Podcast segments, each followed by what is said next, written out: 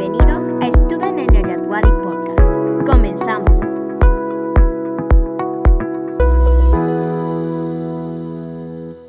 Bienvenidos a Student Energy at Wadi Podcast. Yo soy Sofía Morán. Y yo Natalia Álvarez. Y hoy presentaremos el tema de participación ciudadana en proyectos del sector energético. Y para ello contamos con la presencia de grandes invitadas. La primera es la maestra Suhaila Basbaskuri. Ella es directora de Cuestión Comunitaria e Innovación Social, ACEP. Es politóloga e internacionalista con maestría en Política Social y Desarrollo. Además, es coordinadora de la Iniciativa para la Península de Yucatán y Chiapas. Contribuyó a la discusión pública sobre el reparto justo y equitativo de los beneficios. Muchas gracias por estar aquí, Suhaila. Bienvenida. Al contrario, Sofía y Natalia, muchas gracias a ustedes por la invitación. También contamos con la presencia de la licenciada Katia Puga Cornejo. Ella es directora de Investigación, Desarrollo y Participación. Es especialista en impactos socioambientales y participación pública en proyectos energéticos. Además, es promotora y asesora de proyectos sobre el vínculo entre género, energía y medio ambiente. Es especialista en aspectos socioambientales y sociotécnicos de la transición energética justa.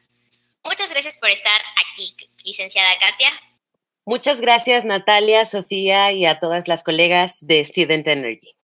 Antes de iniciar con las preguntas, deberíamos saber qué es la participación ciudadana en proyectos del sector energético. La participación ciudadana significa que las personas a las que está dirigido cualquier proyecto están activamente involucradas de una manera u otra en las actividades y en las fases como son la planificación, ejecución y evaluación. Para conocer un poquito más de la participación ciudadana, necesitamos saber cuáles son los requisitos que un ciudadano necesita para poder estar en las tomas de decisiones sobre un proyecto del sector energético. Su, ¿nos podrías comentar acerca de cuáles son los requisitos para que un ciudadano pueda participar en la toma de decisiones sobre un proyecto del sector energético? Con gusto, Natalia. De hecho, la respuesta a esa pregunta es muy sencilla. Ninguno. La participación de las personas eh, niñas, niños, jóvenes, adolescentes, personas adultas y adultas mayores, de todas las personas, independientemente de su nacionalidad, de su estatus migratorio y de otras características, la participación en las decisiones de proyectos energéticos y de proyectos de otros sectores es un derecho humano. Eso quiere decir que todas las personas que hayan nacido por el mero hecho de ser personas y por la dignidad que tienen, tienen el derecho de participar en esas decisiones. ¿Por qué? Porque son decisiones sobre asuntos públicos que son de interés para todas las personas, pero además porque los proyectos suelen tener impactos o consecuencias que afectan otros derechos de las personas. Entonces, no hay ningún requisito para participar, es un derecho y es un derecho que no debería de estar condicionado. Lo que sí es que si se cumplen ciertas condiciones o ciertas características, entonces se puede dar una participación significativa y una participación efectiva. Una de esas condiciones es que las personas que van a ejercer su derecho a participar en las decisiones de proyectos, en este caso de proyectos energéticos tengan información necesaria y suficiente para poder participar. ¿Qué tipo de información es necesaria y suficiente? Pues saber en qué consiste el proyecto, cuáles son las obras y las actividades que están relacionadas con ese proyecto, qué impactos sociales, económicos, ambientales y culturales va a tener, qué medidas se van a adoptar para prevenir, mitigar o compensar eh, esos impactos. En fin, hay una serie de mínimos de información que también son un derecho y que fungen como una condición que posibilita que la participación sea efectiva y significativa. Lo que comenta es muy importante, ya que así muchas personas se pueden enterar y se pueden sumar a diferentes proyectos de su interés. Gracias, U. Continuamos con la respuesta de la licenciada Katia. Como bien lo dijo Sujaila, em, en general, pues todas las personas tienen el derecho a participar en las decisiones sobre los proyectos energéticos. Y yo a lo que ha dicho ella, añadiría que las personas también tienen el derecho a participar en las decisiones que se toman sobre planeación y política energética, porque al final los proyectos se desarrollan en el marco de decisiones más amplias, ¿no? Que implican definir cuál es el tipo de, desarrollo energético que se va a impulsar en el país, de qué manera la planeación de los territorios en los que se van a desarrollar esos proyectos se lleva a cabo. Y respecto de esas dimensiones, las personas también tienen el derecho a participar, todas, sin ninguna restricción ligada a algún requisito, como bien lo dijo Sujaila, y en estos momentos, digamos, como previos, más generales de decisiones sobre eh, el desarrollo del sector energético, energético, sobre la política energética, también las personas pueden involucrarse activamente. Muchas gracias. La verdad es que ambas respuestas nos dan una perfecta perspectiva de que todos los ciudadanos, por el simple hecho de eh, existir, tenemos el derecho de participar activamente en la toma de decisiones en los proyectos. La segunda pregunta va más enfocada a en qué etapa del proyecto podemos participar tenemos que esperar a que el proyecto esté firmado por las autoridades para poder emitir una opinión sobre este? Comencemos con la respuesta de la licenciada Katia. Pues justamente eh, la pregunta sobre en qué momentos de los proyectos podemos participar es muy relevante. Primero, como ya lo había mencionado en la primera intervención, justamente las personas tienen derecho a participar desde la planeación misma de la política energética. Entonces, la definición sobre qué tipo de desarrollo energético, las decisiones relacionadas con cómo vamos a lograr la transición de un modelo basado en combustibles fósiles a uno basado en energías renovables, son como dimensiones generales y etapas primeras en las que las personas todas tienen el derecho a participar. Y ya después, digamos, de que están estas definiciones en, de manera concreta en el caso específico de proyectos ya que se realizan, una primera consideración que me gustaría hacer es que las personas tienen el derecho a participar en todos los tipos de proyectos que se desarrollan en el sector energético. Me refiero a los proyectos de hidrocarburos, de exploración, de extracción de hidrocarburos, de transporte, de almacenamiento, de comercialización y en los proyectos de generación de energía eléctrica, pero también de distribución y transmisión. Entonces, primero es respecto de todos los proyectos, las personas tienen el derecho a participar en las decisiones sobre ellos. Y luego ya en el contexto específico de cada uno de ellos, las personas pueden involucrarse eh, y participar activamente en las decisiones que se dan desde que el proyecto se está planeando y se está perfilando y está, por ejemplo, en una etapa en la que se están solicitando permisos ante las autoridades energéticas o ante las autoridades ambientales o ante las autoridades estatales y municipales que regulan algunos aspectos del proyecto. O sea, en esa etapa inicial donde se están haciendo definiciones, planeaciones generales de los proyectos y solicitando los permisos, ahí está el derecho a la participación. Pero también en las siguientes etapas, en su construcción, en la operación de los proyectos y un punto esencial también incluso en su cierre y en su desmantelamiento. El cierre y desmantelamiento de proyectos energéticos y pensemos en lo relevante que esto va a ser si estamos en, un contexto de transición energética en el que muchos proyectos eh, de hidrocarburos, por ejemplo, van a entrar en etapas de cierre. Ahí hay posibilidades y oportunidades que tienen que garantizarse para que las personas puedan involucrarse en las decisiones, inclusive sobre esos temas que tienen que ver con cómo se desmantela la infraestructura que haya sido establecida para que esos proyectos pudieran operar. Muchas gracias, licenciada. Eh, de hecho, sí, en esta parte es muy importante de, pues ahora sí que comunicar, porque es muy esencial que nosotros como ciudadanos, como jóvenes, como interesados en los proyectos que se desarrollan en el sector energético estén ya con las medidas y estén con todo el tipo de las leyes correctas, que estén, ah, que estén cumpliendo. Por lo mismo, de, para saber si realmente es eficaz o eficiente el, el proyecto que se esté desarrollando. Eh, podemos continuar con la respuesta de la maestra Sujaila. Muchas gracias, Sofía.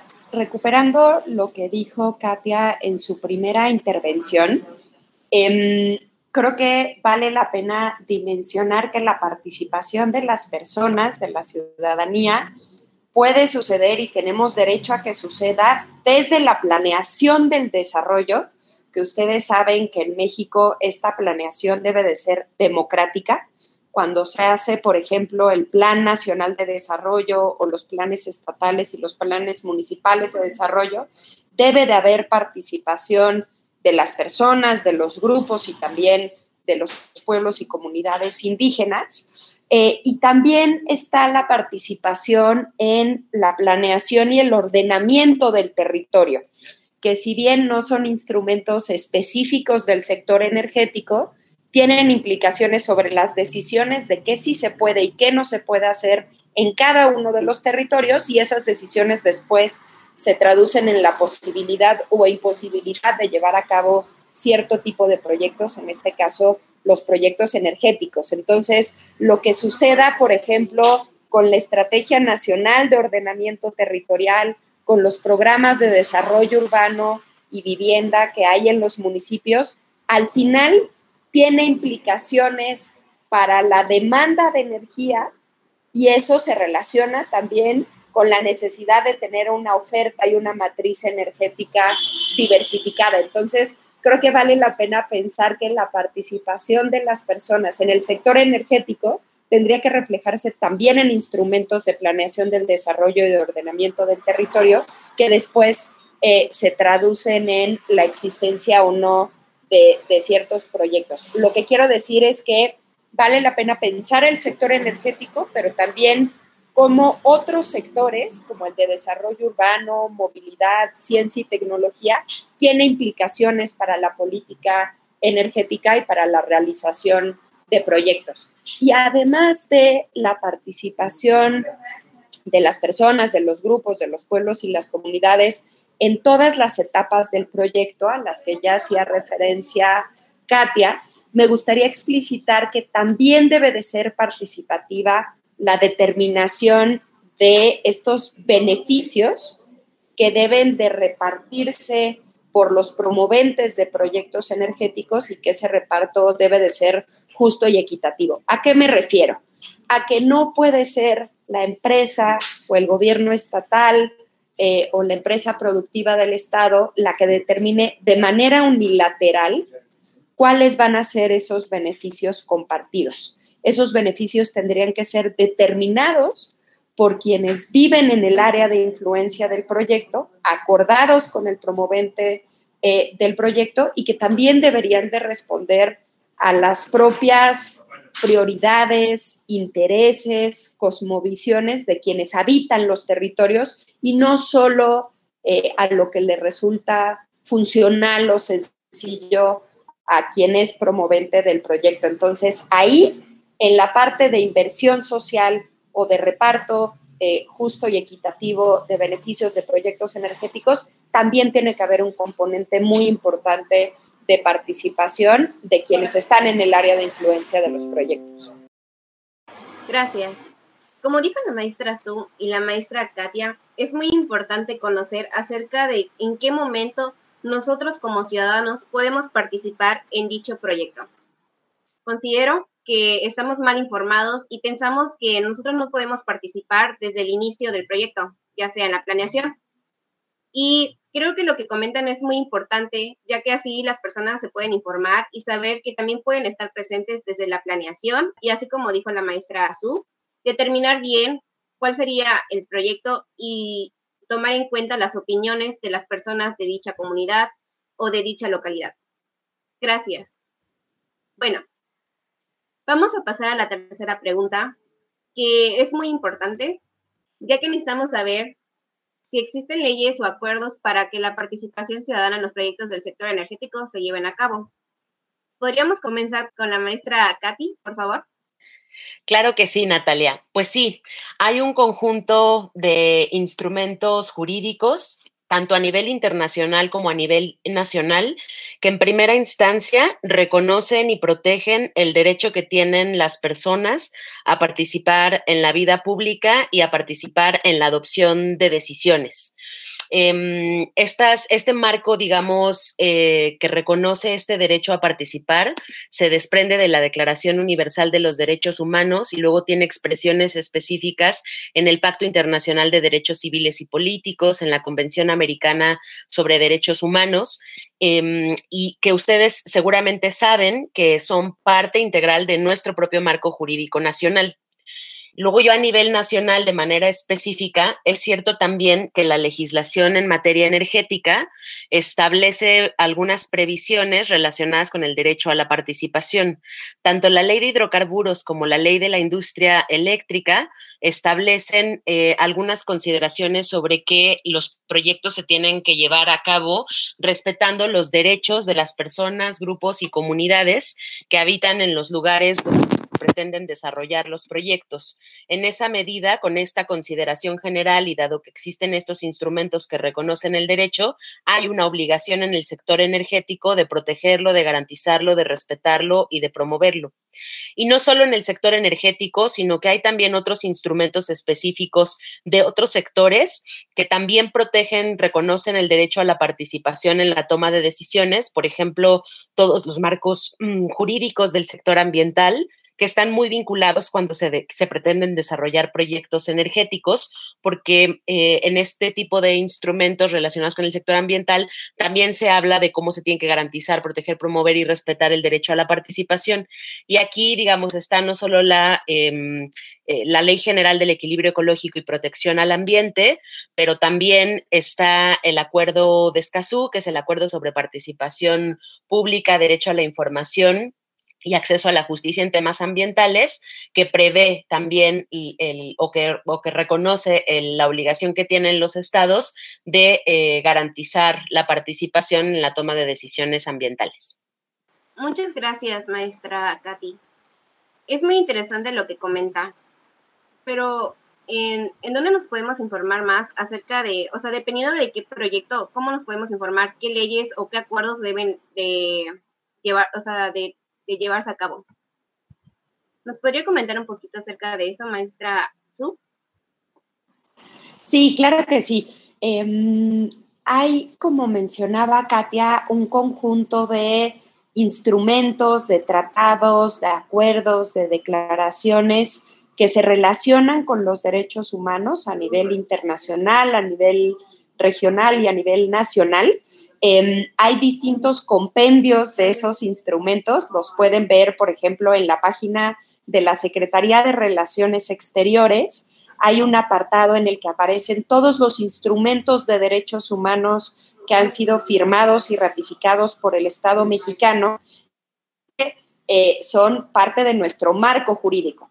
Incluso si no se mencionara, que en el caso del sector energético sí se hace de manera explícita, pero incluso si no se mencionara en alguna ley de los proyectos de cierto sector que se tienen que respetar los derechos humanos, el Estado mexicano está obligado a hacerlo en todos los sectores, en todas las políticas y respecto de todos los proyectos. Entonces, en la página, por ejemplo, de Relaciones Exteriores pueden ver varios de estos instrumentos, también en la de la Comisión Nacional de Derechos Humanos. Y yo quería ponerles un par de ejemplos, porque hemos hablado hasta ahora de eh, el derecho a la participación de todas las personas y efectivamente es un derecho universal de todas las personas, pero además el marco jurídico de los derechos humanos reconoce derechos específicos para ciertas personas.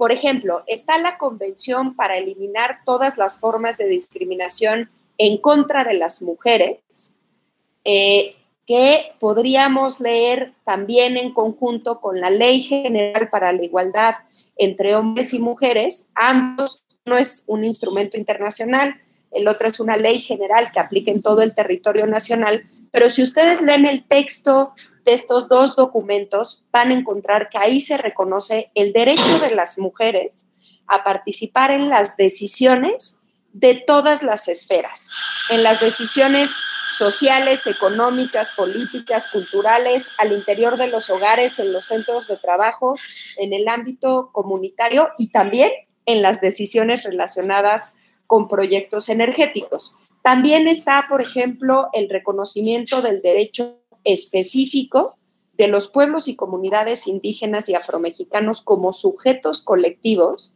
que tienen derechos, además de que las personas indígenas y afromexicanas tienen todos los derechos que tienen todas las personas, incluido el derecho a la participación, como pueblo y comunidad, como sujeto colectivo, tienen derechos específicos reconocidos y ahí está el derecho a ser consultados de manera libre, previa, informada, a través de procedimientos adecuados y con pertinencia cultural y de buena fe eh, cada vez que se vayan a adoptar medidas que son susceptibles de afectar directamente a estos pueblos.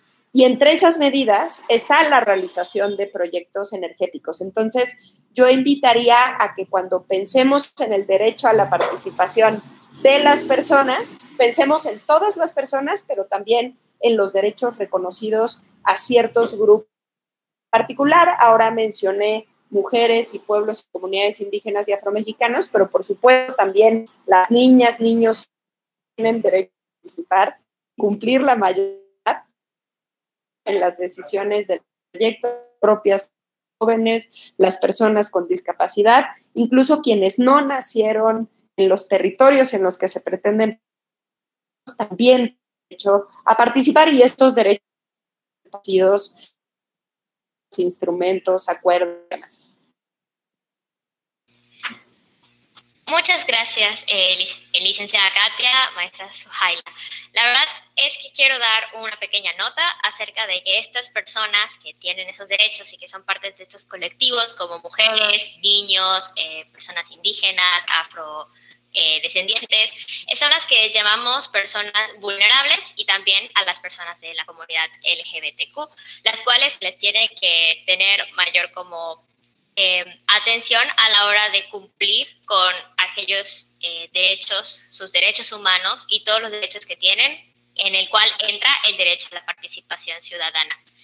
Tanto los gobiernos como las empresas tienen que estar muy pendientes de estos grupos y ya para seguir con la siguiente pregunta, em, es cuáles son las principales estrategias de participación ciudadana en proyectos del sector energético.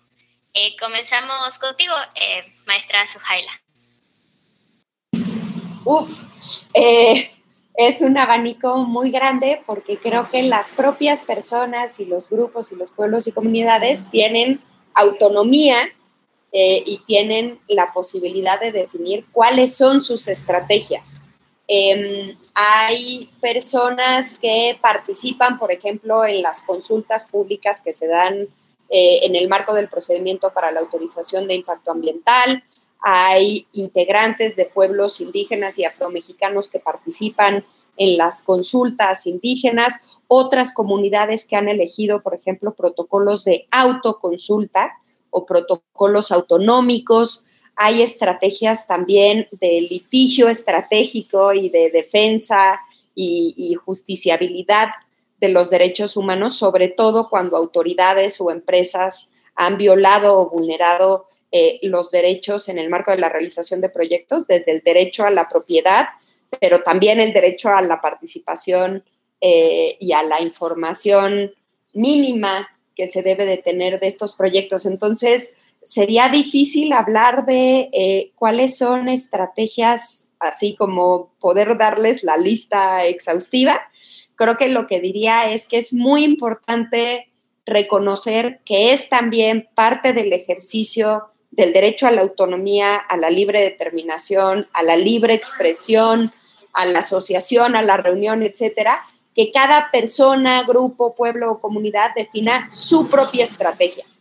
Dicho eso, nuestro marco jurídico contempla algunos mecanismos y procedimientos eh, para que se pueda ejercer el derecho a la participación y a la información. Ya mencioné la consulta pública, la consulta indígena, también podemos eh, ejercer nuestro derecho de acceso a la información metiendo solicitudes de información que están bajo resguardo de sujetos obligados o consultando la información que deben de transparentar eh, sin que se las pidamos a las autoridades y a otros sujetos obligados, participar en los foros de, consulta y de opinión de los planes de desarrollo, de los programas de desarrollo urbano eh, y, y, demás instrumentos de ordenamiento territorial. Entonces, hay un conjunto de mecanismos y procedimientos que existen, pero esos mecanismos y procedimientos no delimitan todas las posibles estrategias que se pueden llevar a cabo. Y la verdad es que lo que vemos en países como México y con, con otros países también de la región de América Latina es que hay una inmensa creatividad y un aprendizaje milenario e intergeneracional de cómo defender los territorios y cómo ejercer eh, y exigir que se respeten y garanticen los derechos humanos. Muchas gracias. Eh, continuamos con la respuesta de la licenciada Katia. Bueno, yo un poco sumando a lo que a lo que plantea Sujaila, quisiera ahora como adoptar su estrategia y tratar de trazar algunos ejemplos. Y uno en particular que me parece muy relevante es Primero decir que también es cierto que nuestro marco jurídico está en constante evolución. Si bien el derecho a la participación en la vida pública y en la toma de decisiones está eh, ampliamente reconocido en el derecho internacional de los derechos humanos desde hace muchos años. Lo cierto es que en los distintos países se han ido haciendo procesos que se denominan de armonización legislativa, institucional, es decir, como todos esos cambios en las leyes y en las normas y en las políticas y en los planes se van alineando justamente a lo que establecen estos instrumentos internacionales de derechos humanos. Y quiero hacer como esta mención de la constante digamos, evolución en la que nos encontramos, porque justo eh, el mes pasado eh, entró en vigor, en más bien hace dos meses, en abril del 2021, entró en vigor el acuerdo de Escazú. Y el acuerdo de Escazú traza algunos mecanismos específicos o más bien algunos estándares específicos para los procesos de participación en la toma de decisiones ambientales que son relevantes en el caso de los proyectos energéticos, porque todos los proyectos de energía requieren eh, un tipo, digamos, de evaluación sobre los impactos eh, ambientales eh, que generan en, su, en su desarrollo, en su operación, en su desmantelamiento. Y justo este acuerdo que acaba de entrar en, en vigor y que México ratificó ese acuerdo, traza como nuevos estándares que van a implicar que los mecanismos existentes hoy, de participación, por ejemplo, la consulta pública en materia ambiental, eh, van a tener que irse adecuando para alinearse a estos estándares. Y me parece interesante porque particularmente en el caso de los procedimientos de participación en las decisiones ambientales, vamos a tener que asegurarnos, por ejemplo, que la consulta deje de ser ese momento en el que se hace una reunión eh, o ese momento en el que la autoridad puede recibir opiniones sobre una manifestación de impacto ambiental para transformarse en un proceso más bien con sus etapas, que dé oportunidad para que las personas, por una parte, reciban información sobre los proyectos y por otra, puedan deliberar y presentar sus observaciones y sus opiniones.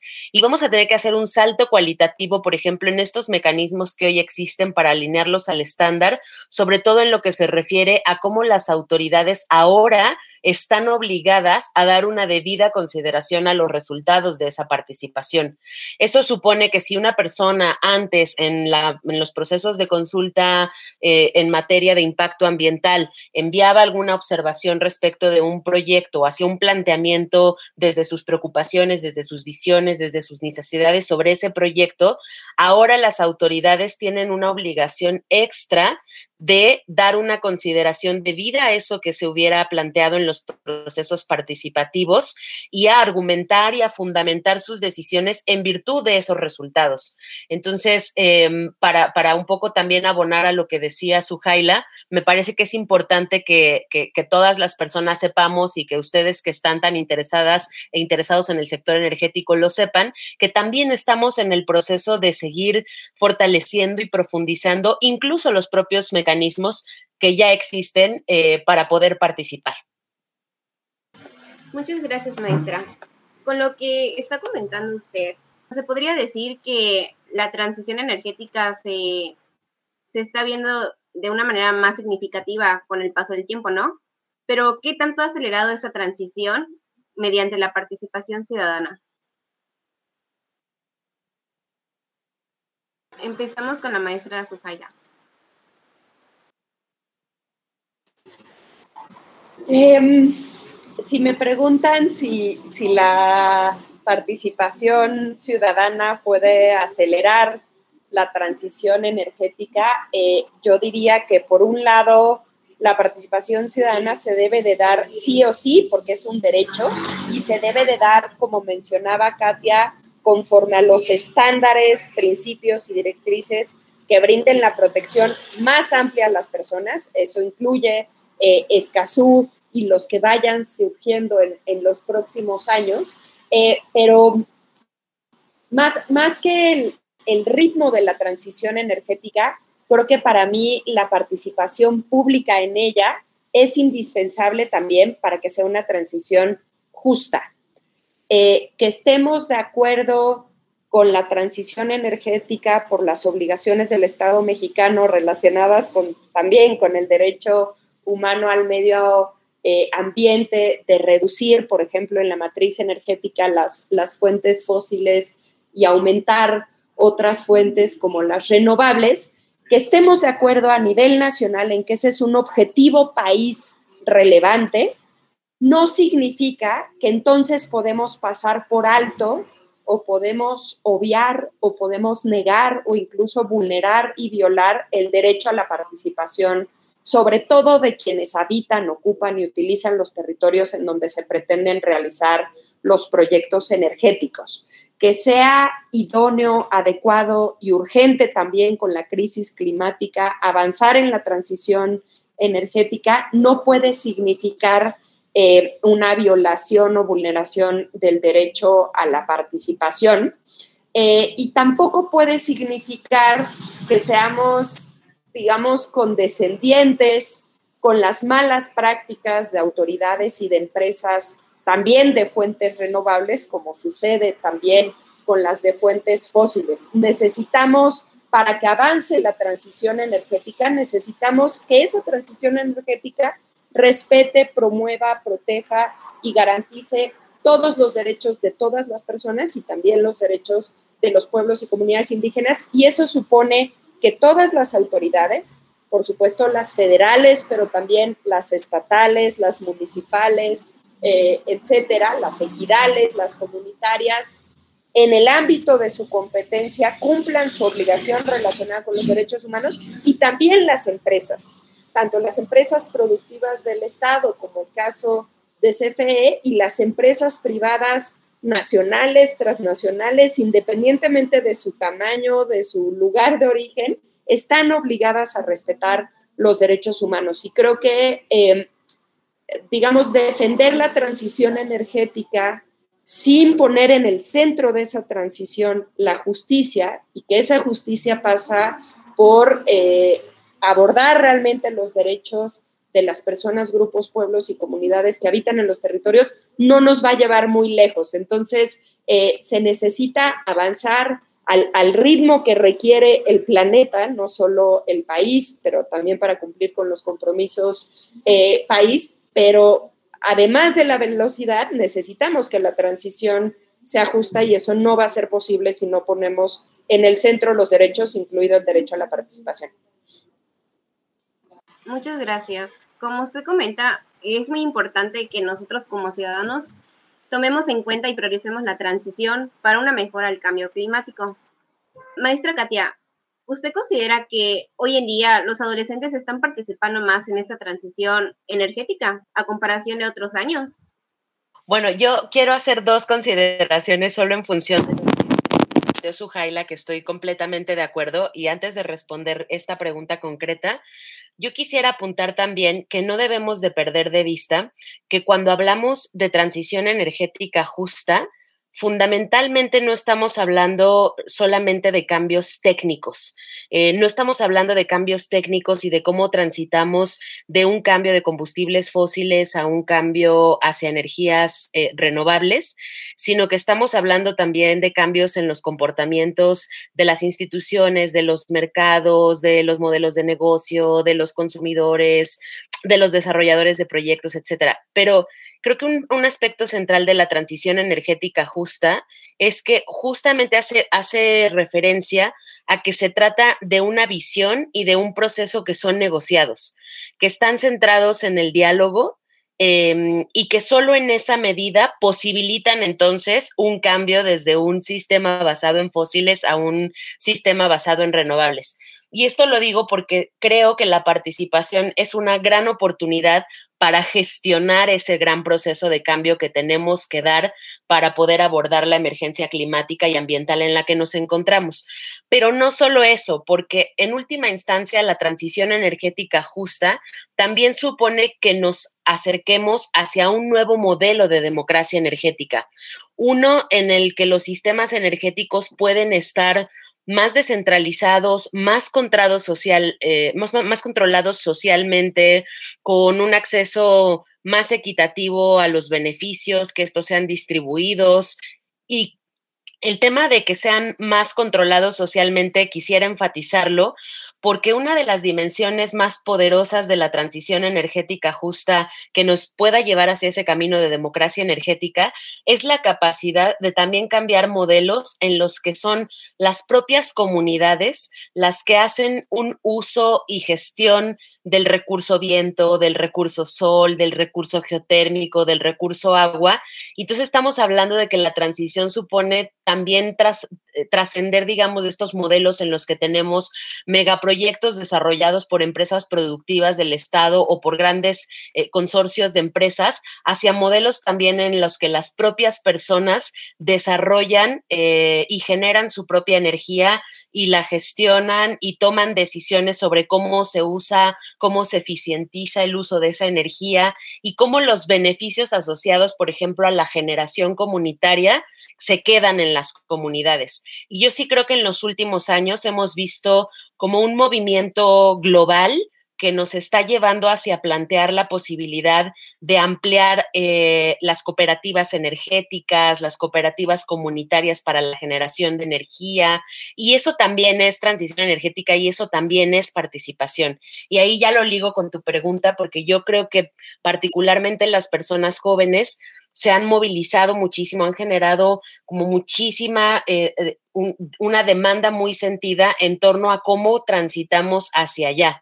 Los movimientos de las personas jóvenes ligadas al, abordaje de la emergencia climática y ambiental están visualizando que en el largo plazo hacia donde tenemos que dirigirnos es también a ese modelo en el que participamos no solo decidiendo sobre los proyectos o decidiendo sobre el modelo energético que queremos, sino que en lo concreto estaríamos también participando en la generación de este tipo de actividades y de este tipo de iniciativas como cooperativas, o como asociaciones comunitarias, vecinales, este, de barrios que generan su propia energía. Entonces, eso, eso me parece que es una de las agendas más importantes de las personas jóvenes que yo veo que en los últimos años han estado impulsando con muchísimo interés y han estado logrando algunas cosas interesantes, ¿no? Hay experiencias en África, en India, en América Latina de proyectos comunitarios de generación de energía renovable liderados por jóvenes que además eh, a lo mejor ya tienen capacitación, como en el caso del Student Energy, eh, con ustedes que están formándose como ingenieras, como ingenieros en energías renovables y que ustedes están propiciando también ese cambio de pensar un nuevo modelo energético democrático. Muchas gracias, eh, maestra Sohaila, licenciada Katia. Quiero retomar un poco sobre lo que se dijo sobre el acuerdo de Escazú tiene el propósito de garantizar pues, el acceso a la información pública y a promover esta participación ciudadana en asuntos ambientales. Eh, realmente, como usted eh, lo decía, licenciada Katia, exigía que los gobiernos, ya sea estatales, municipales, federales, den estas herramientas y propicien estos espacios para que los ciudadanos formen parte de esta toma de decisiones. ¿Cómo podemos exigirle a los gobiernos y a las empresas para que nos incluyan en la toma de decisiones sobre los proyectos y megaproyectos en el sector energético?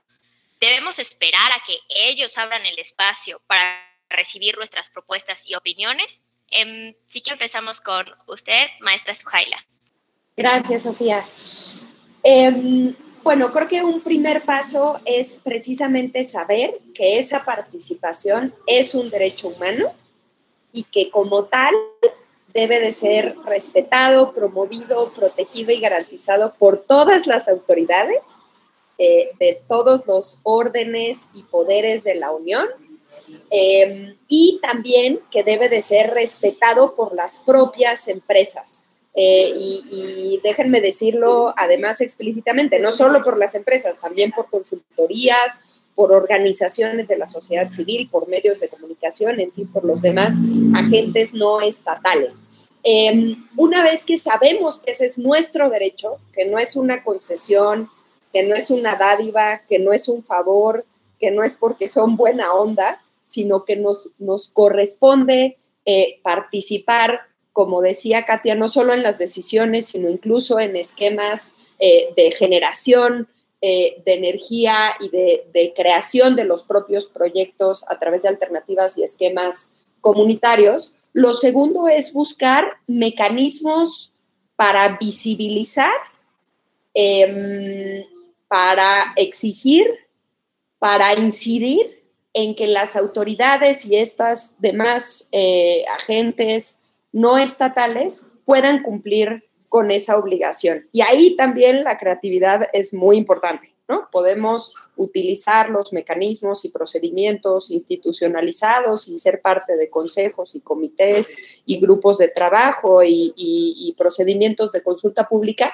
pero también hay otras formas de visibilizar y de exigir y aquí, creo que las personas jóvenes y en particular las mujeres jóvenes nos están enseñando muchísimo a las otras generaciones sobre cómo hacerlo eh, con un elemento de sorpresa, eh, sin ser predecibles. Entonces, no hay una forma válida de poder eh, exigir. Lo que sí es que también es nuestro derecho exigirles que, que, cumplan su obligación en relación con los derechos humanos. Y creo que otro punto también es que decir que es obligación y responsabilidad de autoridades y empresas no significa que la voluntad de cumplir con esa obligación y responsabilidad va a surgir por generación espontánea.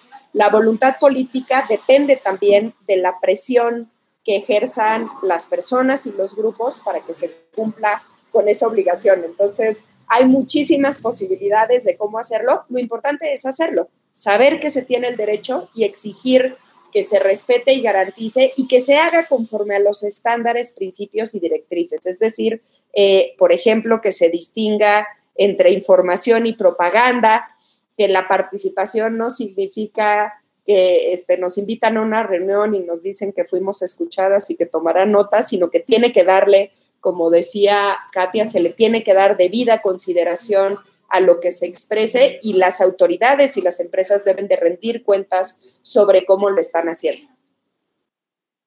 Muchas gracias. Entonces aquí lo que predominaría sería la creatividad y tener muy en cuenta que este es un derecho que tenemos que exigir como cualquier otro derecho humano. Continuamos con la participación de la licenciada Katia. Sin duda la creatividad es importante y creo que como bien dice Sujaila, una dimensión muy importante de los derechos humanos es su exigibilidad, ¿no? Y ahí hay como muchas eh, eh, oportunidades y, y, alternativas. Y yo pensando en la pregunta que hacías como ligada al caso de Escazú, también quisiera señalar que algunas de esas alternativas incluso están previstas en los instrumentos internacionales. En el caso de Escazú, por ejemplo, se ha creado una, mm, em, digamos, una institucionalización o una suerte como de organización de cómo se va a implementar el acuerdo que reconoce la necesidad de que participen personas jóvenes. Y por eso, por ejemplo, crearon la figura del joven campeón por Escazú en cada uno de los países de la región de América Latina y estos jóvenes campeones por el acuerdo de Escazú están formalmente integrados en los mecanismos de seguimiento al acuerdo y, por ejemplo, en México, eh, los, los, jóvenes organizados en torno a el asegurarse de que el acuerdo se implemente han desarrollado como ya una estructura que tiene representantes a nivel estatal, eh, y que están trabajando justamente por velar que el acuerdo se implemente, que se cumplan los deberes que están previstos para los estados. Y creo que ahí, digamos, también hay que pensar en esos propios como em, espacios que se abren derivados de los instrumentos. Creo que lo mismo pasa con el Acuerdo de París. O sea, el Acuerdo de París también incluye una dimensión que formaliza la, la, integración de las personas jóvenes en su seguimiento, en su aplicación. Entonces, creo que una, digamos, a quien le interese mucho el tema del Acuerdo de Escazú, a quien le interese mucho el tema de cambio climático, una alternativa también es sumarse a esos esfuerzos de los jóvenes campeones por Escazú, que además quiero señalar que para el caso de la aprobación y la entrada en vigor del acuerdo, su papel fue fundamental. Han estado haciendo sobre todo ellas y ellos, un ejercicio muy importante de difusión del acuerdo. Hay algunas eh, iniciativas de vinculación entre la CEPAL, la Comisión Económica para América Latina, que es quien, digamos, tiene a su cargo el seguimiento general del acuerdo, con UNICEF, eh, para tratar de generar espacios ya no solo, solo para las personas jóvenes, sino también para las personas adolescentes, niñas y niños. Y han eh, propiciado muchísimo la formación de capacidades entre estas personas para que ellas también puedan compartir la información sobre el acuerdo e involucrarse en asegurar que se cumplan eh, sus estándares. Muchas gracias, eh, licenciada Katia, eh, maestra Sujaila. La verdad es que esto ha sido completamente eh, nuevo. No conocía nada acerca de, de estos muchachos, de estos jóvenes por el acuerdo de Escazú. Y creo que vamos a tener muy buena información para subir en nuestras redes. Chequen las redes para abarcar un poco más de toda la información que estamos ahorita platicando aquí en el podcast. Pues seguimos con la siguiente pregunta con mi compañera Natalia. Muchas gracias.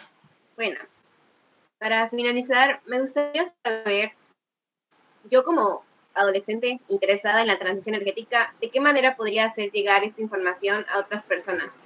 ¿Existe alguna fuente de consulta para aprender más sobre la participación ciudadana en proyectos del sector energético?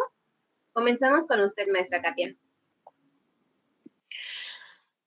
Creo que ese es uno de los grandes temas pendientes en el sector energético. Cuando hablamos de derecho, de derecho humano a la participación en la toma de decisiones, creo que a veces dejamos de lado que además de que, las, em, que los estados y las empresas tienen obligaciones y responsabilidades respecto de este derecho, eh, una principalísima que también tienen los estados es la de poder habilitar condiciones para el derecho, a la, o sea, para ejercer ese derecho. Y entre las condiciones, digamos, que habiliten el ejercicio de este derecho está sin duda difundir precisamente cuál es el contenido, el alcance, el sentido de este derecho y crear mecanismos específicos de capacitación de, para habilitar y, y hacer este ejercicio de empoderar desde y para los derechos a las personas. Y yo creo que ahí el sector energético tiene una deuda súper pendiente desde lo que tienen que hacer las autoridades. Hoy no creo que exista ningún mecanismo desde el sector energético que esté realmente orientado a trabajar en cómo se pueden eh, generar eh, estos espacios para que las personas conozcan el derecho a la participación o que, por ejemplo, las comunidades y pueblos indígenas conozcan los derechos que tienen a la consulta previa al consentimiento libre e informado en el contexto del desarrollo de los proyectos o incluso iniciativas específicamente dirigidas a personas jóvenes, a personas adolescentes. Creo que ahí hay una deuda desde una obligación que también tiene el Estado de de poder habilitar esas condiciones de participación. Entonces, habiendo dicho que el Estado no está necesariamente cumpliendo con esa obligación hoy y que no tenemos en esa medida habilitados espacios en los que ustedes puedan consultar este tipo de información o sumarse a ciertas actividades, lo que sí creo es que desde donde pueden estarse generando como iniciativas para difundir información y, y que se puedan acercar a ellas, se están dando mucho desde organizaciones de la sociedad civil vinculadas sobre todo al trabajo en materia de cambio climático, pero también en temas generales de, tipo ambiental. Creo que ahí hay un espacio de oportunidad y, y, ahí pienso que una de las formas más importantes es pensar que nos toca construir también esos espacios a las personas jóvenes, a las personas adolescentes, porque hoy no existen. Entonces, o sea, diría que, que creo que ese es uno de los retos pendientes y que, y que las personas jóvenes tienen que empezar a crear esos espacios también para poder eh, difundir información, generar información eh, y en esa medida poder empezar a compartirla con personas, comunidades, grupos que están en sitios donde hay un patrimonio biológico, cultural, este, natural y de mucho potencial energético para empezar a hacer esas transformaciones de los sistemas energéticos. Muchas gracias. Igual lo que está comentando, siento que es muy importante porque creo que hoy en día el tema del, del cambio climático y las consecuencias que trae todo esto es muy importante y eso hace que mucha gente, más que nada adolescentes, empiecen a, les empiece a llamar más el tema. Pero como usted comenta, a veces es muy difícil eh, entrar a dichos proyectos porque no, no, no se informan bien o, simplemente no les llega eh, la información acerca de, que hay un proyecto existente en el que puedan participar. Eh, maestras Sufaila, ¿qué, ¿qué comentaría acerca de esto? Gracias, Natalia. Eh, recuperando nuevamente el acuerdo de Escazú, ahí se plantea que las autoridades tienen la obligación de identificar al público, es decir, a las personas, a los grupos, a los pueblos y comunidades que van a ser afectados o que podrían ser afectados directamente por los proyectos. Y ahí eh, parte de ese público susceptible de ser afectado por proyectos energéticos son precisamente las personas jóvenes. Y le corresponde a las autoridades identificar eh, a estos distintos grupos, incluidas las personas jóvenes, y también generar las condiciones, dar los apoyos, adoptar las medidas especiales desde un enfoque antidiscriminatorio que se requieran para que esas personas jóvenes puedan ejercer su derecho a la participación y que lo puedan hacer en igualdad real de oportunidades. Entonces, nuevamente reiterar que le corresponde a las autoridades y también a quienes son promoventes de los proyectos identificar a quién van a afectar sus proyectos y poder involucrar de manera adecuada a esas personas y grupos en las decisiones de los mismos. También creo que es importante cuando pensamos en las personas jóvenes reconocer que los proyectos, incluidos los proyectos energéticos, pero también los de otros sectores, tienen impactos diferenciados eh, por razón de edad. Primero, porque las personas jóvenes ya están en condición de vulnerabilidad por la discriminación que suelen sufrir por su edad en un mundo adultocéntrico y que además se suma también a la discriminación que sufren, por ejemplo, las mujeres jóvenes también por razón de género o por su propia orientación sexual o identidad de género, em, pero también porque actividades de los proyectos tienen consecuencias distintas sobre las personas jóvenes. Por ejemplo, si una eh, empresa privada o productiva del Estado no ofrece empleos que cumplan con las condiciones de un empleo digno, quienes suelen participar en esos empleos son personas jóvenes, ¿no? Entonces, creo que es importante pensar en los efectos o impactos diferenciados eh, de los proyectos sobre las personas jóvenes, ¿no? Entonces, como personas jóvenes tienen derecho a participar, pero además los proyectos tienen consecuencias distintas sobre las personas jóvenes y eso significa que las personas adultas no pueden tomar decisiones eh, por ustedes o por otras personas jóvenes.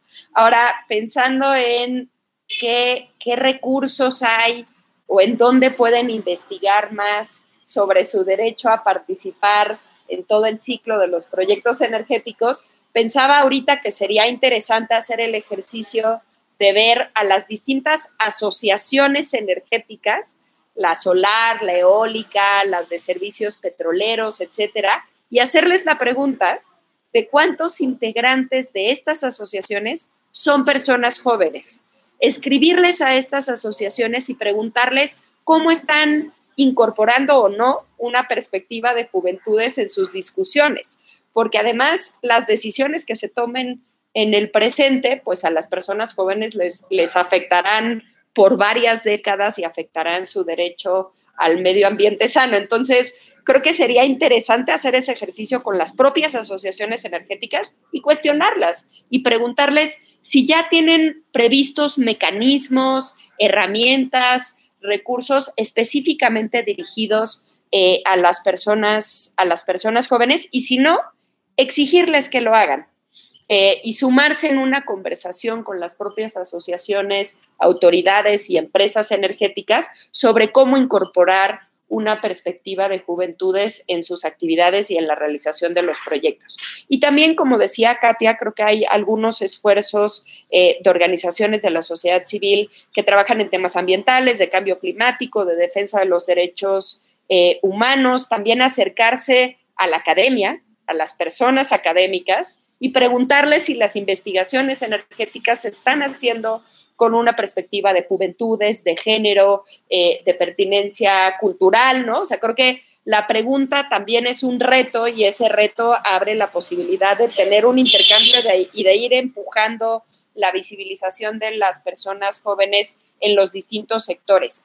En el caso de, de Cohesión Comunitaria e Innovación Social, que es la organización que dirijo y que también Cata colabora con nosotras específicamente en la iniciativa para la península de Yucatán y Chiapas. Hemos creado un micrositio en el que pusimos información ahorita mínima para estos cuatro estados del sureste del país. Primero, para que ustedes puedan ver por municipio cuántas personas que son niñas, niños, niñas, adolescentes y jóvenes hay en cada uno qué porcentaje de la población de estas entidades federativas son jóvenes y no les sorprenderá saber que es más de la mitad de la población.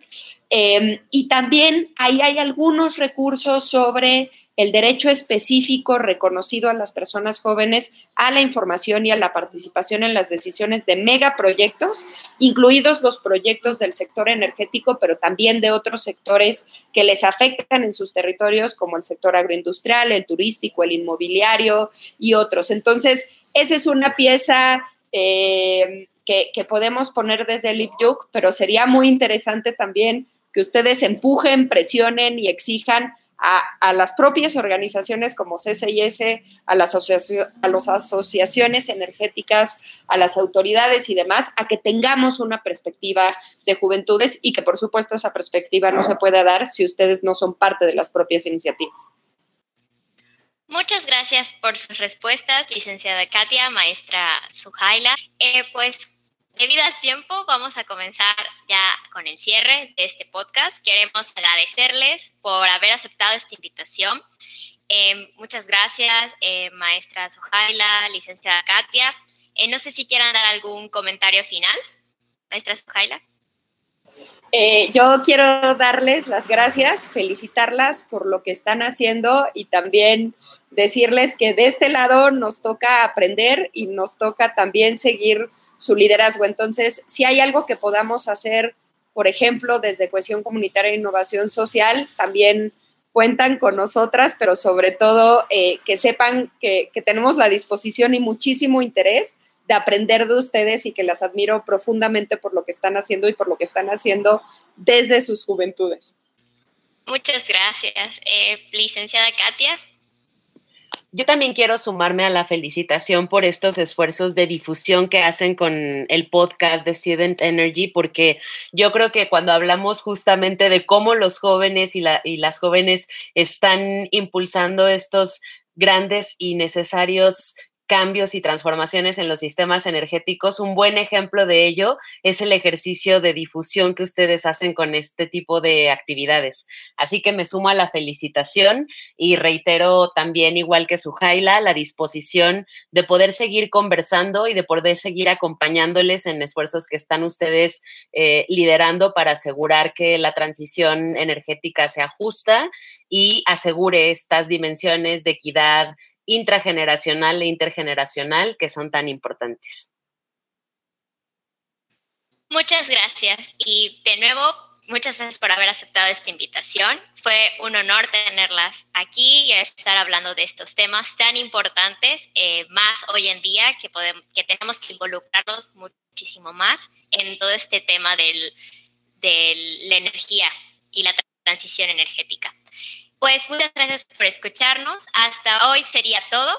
No olviden checar nuestras redes sociales donde estaremos posteando información sobre la participación ciudadana, estos derechos y mucho más como herramientas de consulta, donde podrán checar sobre proyectos actuales que se estén realizando en nuestras comunidades. Muchas gracias y hasta pronto.